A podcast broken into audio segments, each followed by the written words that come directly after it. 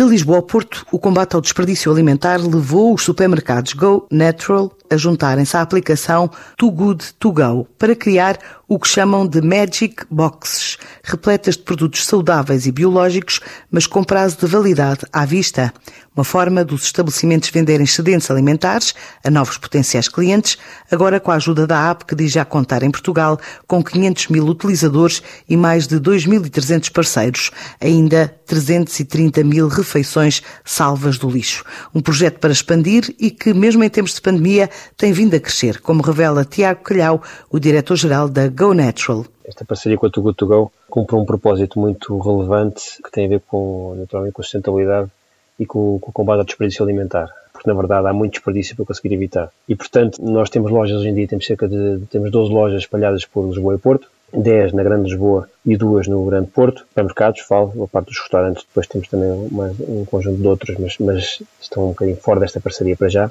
e, portanto, estamos, uh, no fundo, a lançar estes, esta, esta parceria nos últimos meses e, e, para já com bastante sucesso, pois os clientes estão a aderir de forma relevante, uh, no fundo, esta, a, a Too Good To Go, as chamadas Magic Boxes, e neste momento está a acontecer uma coisa que é, todos os dias, praticamente todas as Magic Boxes que disponibilizamos uh, para venda são vendidas. Para ter uma ideia, durante estes primeiros 25 dias de janeiro, já temos cerca de 300 Magic Box vendidas, que no fundo,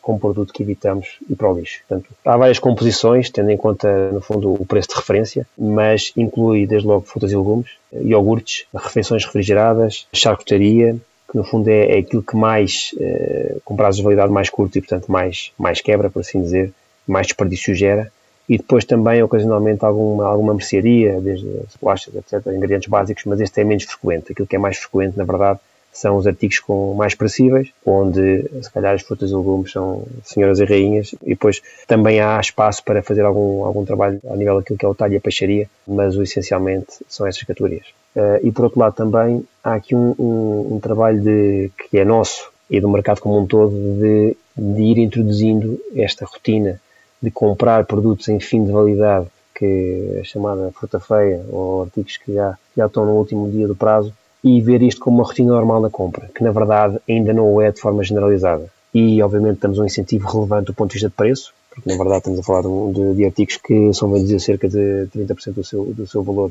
facial, por assim dizer, se fosse comprado na validade completa. E depois há um trabalho também de, de promoção em loja e também de educação e explicar ao fundo aos, aos, clientes o que é que é este conceito. Eu acho que isto pode rapidamente duplicar desde logo do que é a expansão de lojas a expansão de lojas, expansão para outras lojas e a, e a, consolidação das lojas existentes e, portanto, se conseguimos ter aqui um nível de 500, 600, 700, no fundo, Magic Box salvas por dia, estamos a falar de, calhar ao final do ano, ter, conseguir ambicionar até 10 mil Magic Box, no fundo, de produto que não vai para o lixo. E, portanto, está numa fase um bocadinho embrionária. A escalabilidade disto, na verdade, é um bocadinho incerta. Agora, que isto faz todo o sentido do ponto de vista dos princípios, quer para nós, retalhistas, quer para os clientes, faz. E, portanto, se temos aqui um trabalho bem feito, o crescimento disto não vai ser marginal, vai ser necessariamente exponencial. Para já a parceria da Go Natural com a aplicação Too Good To Go, a começar em Lisboa e Porto, antes de se estender ao resto do país.